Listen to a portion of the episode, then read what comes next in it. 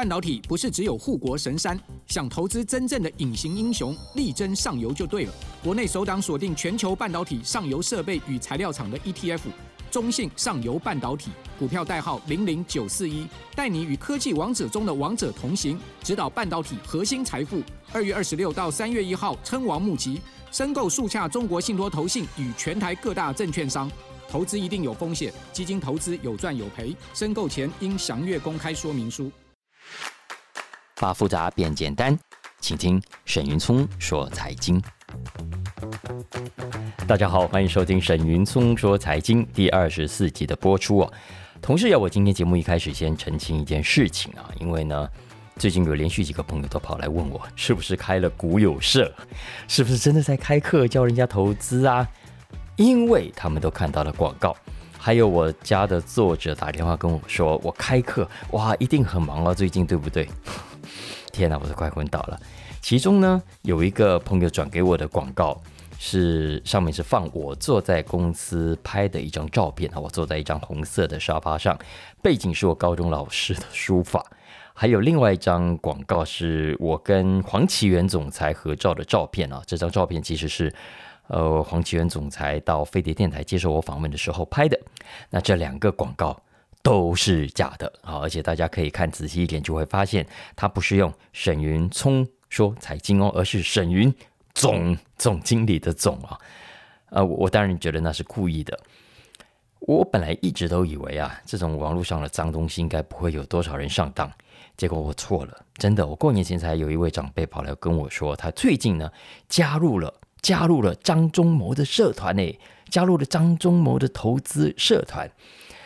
长辈还说呢，他传讯给他老人家说：“哇，谢谢你张董事长，你年纪这么大了，还愿意出来帮忙后辈，真是太了不起，太值得钦佩了。”好，我听了那个眼睛都快翻到太平洋去了，根本不用再往下问，我马上告诉这位长辈，赶快退团。那是假的，那是假的，那是假的，你千万不要再上当哦！张忠谋是绝对不会开网络社团的。老实说，他如果真要开，也是开桥牌社团，好不好？怎么会开股票社团呢？然后我来录节目之前啊，同事也提醒我，应该去申请一个蓝勾勾啊，因为其实我们同事都知道，我对于这种东西是非常不屑的哦，但是。换个角度想，同时是建议我应该要去保护无辜的人，尽可能降低大家被骗的风险。所以如果这样想的话，不知道了哦。看看我接下来可能真的会请同事来帮我弄个蓝勾勾，我也不知道这个是不是真的有用啊。Anyway，如果有用的话，我一定会去申请啊。如果可以帮助大家降低被骗的风险的话，那我愿意啊，我可以去申请个蓝勾勾。不过在那之前，容我再一次的强调。沈云聪没有开课，就算开，你也绝对不会看到我开股票课。也拜托大家帮我转告所有在听节目的听众朋友们，千万不要相信啊！来，我们今天要介绍的是二零二四年二月二十四号出刊的《经济学人》杂志。嘿，好巧哈！二零二四，呃，二十四号，今天是第二十四集。今年的二月二十四号有两个重大的国际头条新闻。一个是俄乌战争开打两周年，所以这一期《经济学人》的封面故事就是在这个时间点上评论一下这场战争哦。封面上是一个拿着望远镜瞄准欧洲的普丁，那暗示着普丁要打的下一个目标就是欧洲了。然后普丁的旁边呢是一个川普的背影，意思是说，如果欧洲真的被打，川普是不想管的。所以《经济学人》这一期要讲的重点只有一个哈，就是欧洲呢。你应该要自己准备好来武装自己啊，自己的国家要自己保护。所以封面上就问了欧洲一个问题，叫做 “Is Europe ready? Is Europe ready?” 那有兴趣的听众朋友可以去找这一期的封面故事来看。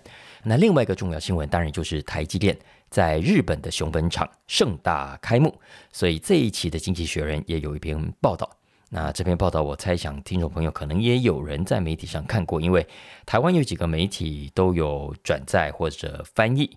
那包括我的一位作者，也是资深记者林宏文，他也在他的 FB 上帮大家整理了这一篇《经济学人》文章的重点，大家可以上去找来参考。那如果是都没看到的听众，我这里快速帮大家整理一下《经济学人》这篇文章里头提到的两大重点。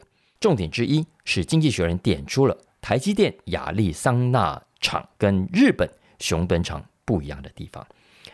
为什么亚利桑那这两个厂好搞这么久都搞不出来？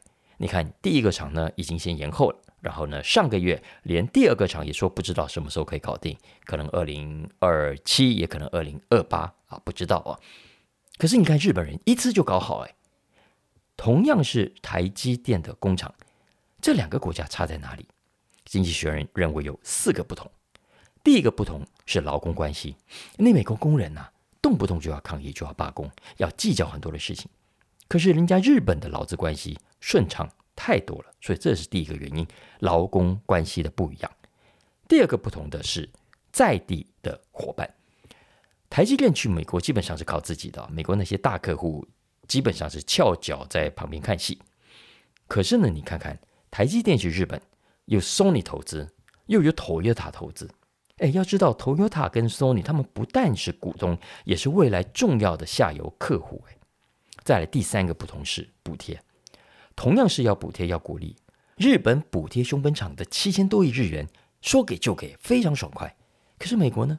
从去年搞到现在，号称晶片法案有五百多亿，可是你看小气巴拉的，还要设一堆的限制，什么环保规范啦等等，没有符合规定，美国商务部就放话啦，我就不给你补助。所以搞到台积电也很不爽，干脆跟你拖下来，看你怎么办。这就是《经济学人》所点出了四个理由，他认为为什么熊本厂可以风风光光开幕，亚利桑那厂就只能继续在那边养蚊子。那么我们可以得到什么样的教训呢？《经济学人》也整理出四个心得。第一个当然是补贴，要给就给爽快一点嘛，补贴要看到钱才会有效果啊，这是《经济学人》讲的。第二是环保，环保当然很重要，但是不要把它搞成威胁人家的工具。第三。劳方的态度，经济学人认为啊，美国劳工当然可以捍卫工作的基本权利，可是也要有所节制，不然你真的会把外资给吓跑。最后就是那些潜在的未来客户，他提醒美国那些台积电未来的潜在客户啊，你应该去帮助你的上游供应商成功，你的上游越成功，他的管理工厂越有效率，他越有能力降低成本，提高良率，也意味着。你自己未来越有机会买到更物美价廉的原料，那这个做生意的基本道理，日本人很清楚，所以他们不像美国企业在那里袖手旁观。这也是为什么台积电的熊本厂可以如此的顺利。那这就是经济学人的看法啊，基本上我认为他算是很持平的评论。这几天我也看到台湾很多财经界的朋友在评论这件事情啊，我看到大部分人都哇谈得很自在，很开心。可是恕我直言啊，我没有办法那么轻松的看这个新闻。严格来说，我应该还算蛮担心的。而且我没有看过哪一个国家的媒体现在看到自己国家最重要的企业，掌握全世界最关键技术的一家企业，跑去别的国家设厂，然后自己还这么开心的。要知道。这是一个全世界都已经要把高科技抢回自己国家生产，要把制造业拉回自己国家生产的时代。美国在呼唤制造业回流啊，欧洲在喊制造业复兴啊，印度、巴西、墨西哥，现在大家都要发展制造业，特别是高科技的制造业。你看日本，不就大量的补贴、大笔的傻钞票，就是要吸引更多像台积电这样的高科技制造业去投资嘛？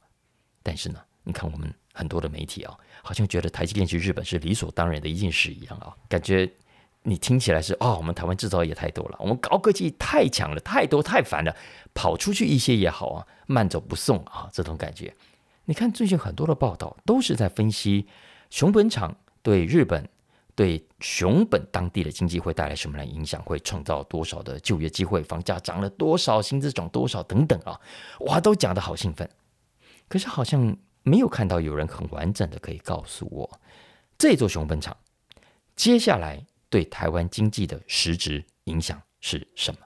比方说，假设如果台积电我说不去日本，而是留在台湾的话，它创造的就业机会在台湾，它创造的外销收入在台湾，它带动的上下游供应链在台湾会怎么样？它不在熊本，而是在台湾会怎么样？还是说没有关系啊，没影响啊，反正我们也吃不下啊，我们不缺台积电这么一座工厂。如果是这样也可以，但可不可以帮我们分析一下，也让我们可以安心一点？我想台积电对台湾的重要性，大家都看在眼里。光是一家台积电的市值，现在就占了整个台股的三成。虽然说台积电在台湾只有六万多员工啊，可是整个半导体供应链上下游所带动的消费能力，是整个台湾经济非常重要的支柱。像我最近看到网络上有人在转一个《天下》杂志做的表格，我觉得非常有意思啊。这个表格的标题就叫做。从 GDP 扛到生育率，你了解护国神山台积电吗？这个表格上举出了台积电你不知道的六大关键数字啊。除了市值十八兆哦，占台股的比例非常高之外，它对台湾整个 GDP 的贡献多少呢？百分之七点九四，差不多是八趴。台湾的整个 GDP 一百块钱当中，就有差不多八块钱是来自台积电。台积电在台湾的雇佣人数。虽然只有六百五十万人，可是它的平均薪资是三百一十六点七万。有多少家公司的平均薪资可以是这么高的？你想想看就知道。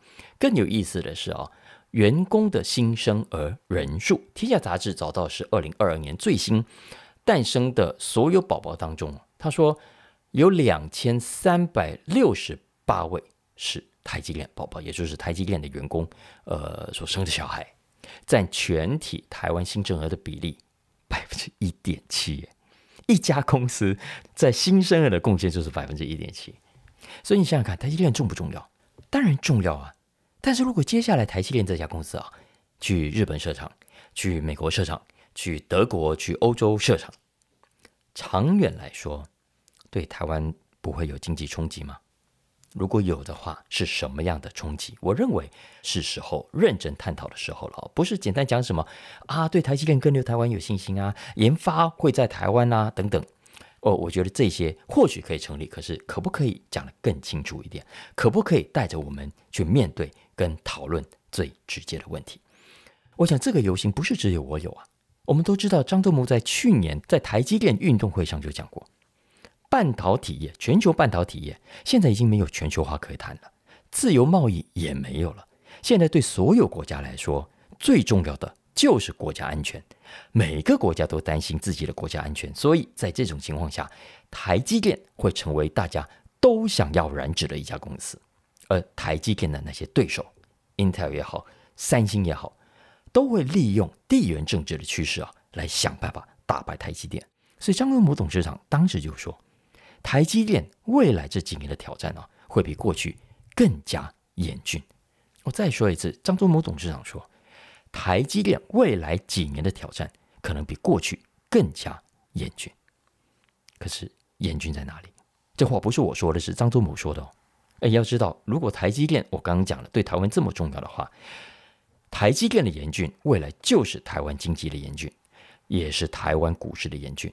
那所以严峻在哪里？接下来台积电要怎么应应？我们要有什么样的准备？为什么我们只看到媒体在那里哇，熊本场欢天喜地、嬉皮笑脸在谈，都不觉得地缘政治这样子搞下去对我们会带来什么的影响？你说，比方说美国厂嘛，这几天就像经济学人说的，大家都在笑啊，都在嘲笑亚利桑那两个厂都延后了啊！你看看输给日本啦，你补贴没下来啦，等等。可是你认为啊，美国会因为这样就说？啊，没关系啦。那台积电你慢慢来哦，将来能做多少就多少，没关系。你就算不来，你继续在台湾生产好了，我们还是会给你下单的哦，放心。你觉得会这样子吗？当然不会。好，你觉得我讲的不算数，那我们听听张忠谋怎么讲的。去年的台积电运动会上，张忠谋董事长也针对这一点讲了他的看法。他说，现在的美国政府啊，和一些美国的大客户还会继续跟台湾的台积电买。只是因为顾虑到价格啦、成本，才没有转单。假如成本不会增加，就可以从美国当地的工厂买到 IC。张忠谋董事长说，这些客户就会把订单转给美国的晶圆代工厂。董事长说的很白耶，他说这就是 Intel 能够凭借的优势。虽然现在当然 Intel 没有代工厂，可是。背后有美国政府的帮忙，你觉得未来就不会有吗？你觉得未来呢？我们可以高枕无忧吗？然后还有人说啊啊，未来 AI 啊，AI 所需要的 GPU 晶片会把整个市场的大饼做大。你看看台积电啊，不是要投资九百亿在苗栗盖封测厂吗？所以 Benga 了哈，台湾不用担心的。对，台积电未来当然会继续在台湾它的资本投资。可是地缘政治所牵涉的不是只有台积电，影响的也不是只有高科技业。如果台积电他觉得必须分散风险，而跑去日本、跑去美国，其他产业呢？其他公司呢？你觉得这些公司在评估的时候，当他心里跟台积电一样，一直想着台湾是地表上最危险的地方，他还要不要来？这是我最近这段时间来很很强烈的感受。我觉得大家都没有针对我们应该面对的严峻课题，不要说是我讲的严峻课题，而是张忠谋董事长去年就曾经预告的严峻问题跟挑战，认真的坐下来好好探讨。我这样讲不是说啊，我们就完蛋了等等啊，不是的。话说回来，在地缘政治时代，并不是所有企业都像台积电这么的无奈的。台积电真的算是比较特殊的一个情况，因为第一，半导体这东西太关键了，大家都要抢，没抢到是誓不罢休的。其他产业诶未必会这样子。再加上第二，台积电的股东结构啊，不管他现在怎么否认，我们都知道他背后最大的股东都是外资，所以不允许。他不听美国的话，也不允许他不追随美国的指令。可是很多的企业，老实说，未必会像台积电那样子没有选择，所以最后还是要回归到实力两个字。只要你有实力，只要你受欢迎，只要你可以赚钱，老实说，不管你去哪里设厂，你去哪里挂牌，自己还是有很大的主导权的。也不见得会受到地缘政治多大的影响啊。比方说，我们上个礼拜谈到的流行服饰天王啊，现在最受欢迎的 SHEIN，我刚好电台同事听到我上一集之后，就说他也在 SHEIN 买哦。在美国的听众可能也知道，去年二零二三年，SHEIN 已经超过 Amazon，成为流行服饰平台里头 App 下载率第一名。远远超过那些主流市场比较熟悉的品牌啊，什么 Nike 啊、Adidas 等等，基本上啊，他们都已经看不到虚印的车尾灯了。上个礼拜我讲到虚印打算乘胜追击，要在美国 IPO。那在我上个礼拜录音的当天，我在节目里也有提到，新闻里面就说美国有国会议员质疑虚印的中国背景，因为他创办人也是中国人嘛，所以呢，有国会议员就说：“哦，你看又是中国公司。”中国公司就是可以啊，就是不透明，要求美国证管会呢把 SHEIN 的 IPO 给挡下来啊，不可以让他在美国 IPO 赚走美国股东的钱。那上个礼拜《经济学人》在他的报道里头也点到，地缘政治呢会是 SHEIN 接下来要面对的麻烦之一，但那是上个礼拜的事，因为从昨天开始，哎，气氛就有点逆转喽，因为有消息传出来，SHEIN 觉得。既然你美国不欢迎我啊，那就此处不留爷，自有留爷处。我换个地方，我换到伦敦去 IPO 总可以吧？所以今天我看到 Bloomberg 连续用好几篇文章来分析这件事情，我还特别截图下来，因为我最近很少见 Bloomberg 那么关心一家新创的 IPO 啊。大家如果也对 SHEIN 感到好奇，想知道多一点关于这家公司的商业模式，甚至未来想买它的股票，我很推荐。大家去 Bloomberg 看看它相关的一些报道啊，因为这是我最近看到算讲的最清楚也最完整的专题。那这几篇文章当中，我认为他点出最有意思的一点，是从川普的贸易战讲起来谈 SHEIN 的崛起。哎，有趣吧？大家还记得吗？美国川普了啊，他为了打趴中国，他为了不让中国人和中国的企业在美国亲门踏户。所以呢，展开了对中国的贸易战。可是根据 Bloomberg 啊，讽刺的是，SHEIN 之所以会崛起，反而要感谢、要归功于川普所掀起的中美贸易战。可以说，没有中美贸易战啊，就没有今天 SHEIN 的成功。所以，他其中有一篇文章的标题就直接讲 “How Trump's Trade War Built SHEIN” 啊，川普的贸易战怎么样，如何打造了 SHEIN。让虚印 哦，突然有天上掉下来的礼物，左右逢源。怎么说呢？为什么川普要打中国，反而打出了虚印的江山，出现我刚刚讲的左右逢源现象呢？这主要是因为啊，回到二零一八年，中美两国贸易战开打，而中国为了回应，宣布对美国的外销，如果是直接对美国消费者 （direct to customers），那可以免开发票。这一来，对于像虚印这样的电商、跨境电商来说，等于少了大概十三趴的税啊。那这是中国回应的部分，算是虚印所遇到来自左右逢源、左边的助力。接着还有来自右边的，也就是美国。因为啊，美国这场贸易战其实要打的是大公司，他对于小额贸易反而是想鼓励，所以他并没有放在眼里。二零一六年，美国对于进口金额八百块美金以下的部分也宣布免关税。所以你看，虚印的商业模式就是 direct from 中国的仓库，然后呢 to 美国的 customers，而且九成以上都是非常便宜的小东西，通常都不到一百块美金的。所以在这种情况下啊，虚印根本就是在中美贸易战当中一个三不管地带的得利者啊。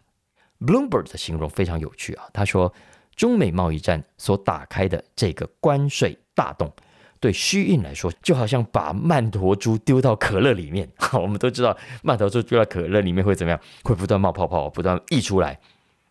虚印的生意就像这样，根本就是挡不住的强强棍。从二零一八到一九年，虚印的业绩暴增一倍以上，然后接着就是二零二零疫情来了，美国人不能出门，更疯狂的在虚印买东西。根据彭博曾经报道，虚印的年度营业额曾经吓死人的一百亿美金啊，它的年成长率是两百五十趴。当然，这不是只有虚印这么厉害啊，因为因为受惠于中美贸易战。整体的中国跨境电商在二零一八年大幅成长了将近一倍，整个规模现在啊超过两千六百亿，远远超过川普打贸易战之前。这一点是虚印的竞争对手无论如何都追不上的。比方说，你看在流行服饰业啊，Zara 就享受不到这样的好处，因为它的商业模式跟虚印不一样，它不是 direct to customers，所以也只能眼睁睁的看着虚印吃肉哦，它只能喝汤。所以你看啊，这么厉害的一家公司，今天要 IPO 了，Bloomberg 要不要关注？照理说呢，这种公司要 IPO，欢迎都来不及啊。可是美国现在受限于它的政治气氛啊，那些国会议员啊，只要有话题可以炒，我想对他们来说有选票就好啊，管他纽约股市多一家少一家好公司，反正跟他们的政治利益无关啊，蛮悲哀的了啊。那政治搞到眼里，现在最后如果只有选票的话，不过综合刚刚讲的这几篇文章来看，我认为啊，目前为止虚印应该也是在某种程度试探美国的底线，因为到现在为止，Bloomberg 也没有访问到虚印来证实这件事情。倒是对伦敦股市来说，我认为他肯定接下来是要见缝插针，想办法争取的啊，因为 Bloomberg 也有一篇文章分析今天的伦敦股市啊。非常非常需要像虚印这样的 IPO 来把市场给搞着，要不然这几年伦敦的 IPO 市场冷到都快结冰了。我给大家一个数字啊，大家看看去年就好。去年伦敦的 IPO 规模，夯不啷当加起来，从年头到年底只有十亿美金，十亿美金而已。这也是过去几十年来最冷，从来没见到这么冷的一年，连续好几家大型的 IPO。本来呢也说好啊、有兴趣在伦敦挂牌，最后都跑掉了。最有名的当然就是安谋，安谋跟伦敦证交所其实谈很久了耶，哪知道最后煮熟的鸭子就这样子飞掉哦，跑到纽约去挂牌。那不是只有 IPO，还有一些已经挂牌的，最后在过去这几年也一家一家的决定移情别恋，跑到美国去挂牌，跑到别的国家去挂牌。为什么呢？主要就是因为美国市场真的太大了，那比起来，伦敦不够看，新加坡、香港当然就更不够看了啊、哦。所以，就算中美关系搞成这个样子，还是有很多中国公司是希望可以到美国去 IPO 的。你看，就像当年的滴滴全球啊，滴滴 Global 就募了四十几亿美金，今年的 Amer Sports 也募了十几亿美金，所以很多中国公司其实。对美国的金融市场还是很流口水的啊！当然，滴滴 Global 现在已经下市了，但那是另外一个故事。而今天，如果虚印的规模啊可以来到九十亿甚至一百亿美金，哎，对伦敦市场来说是非常补的一帖药，哎，非常甜的一大块饼，哎。而且我相信虚印原本在提出他要 IPO 的时候，我认为他的评估应该是不会有问题的。因为第一个，虚印从来就没有在中国卖衣服，所以也没有什么中国消费者的数据，不像滴滴那样最后要搞到下市。他只不过是跟中国采购，就跟美国很多成衣业者都一样啊。如果别的跟中国采购的公司可以 IPO，虚印为什么不可以？哦，这是第一点。再来第二个，虚印已经在很多年前就把总部从中国搬到新加坡去了，所以他早就拉开了他跟中国之间的距离。老实说了，要不是现在中美关系紧张，如果回到十年前甚至更早，虚印的 IPO 哈，我觉得肯定在华尔街是抢破头的。啊，不管怎样，就像 Bloomberg 讲的，我觉得虚印接下来今年很值得关注啊，不只是 IPO，我觉得 IPO 可能还是会留在美国，只是过程呃迂回了一点。但我觉得更值得关注的是虚影的商业模式，以及它在美国年轻族群当中所营造出来、所创造出来的消费热潮。我相信当中一定有很多值得我们借鉴的地方啊！那以后有时间有重大的发展，那我再来跟大家分享。好了，今天我们先聊到这里吧。再次声明哦，沈云聪说财经没有开课，没有开股票课，没有开社团，没有开股友社，请大家告诉大家不要上当了。OK，我们下礼拜再见喽，拜拜。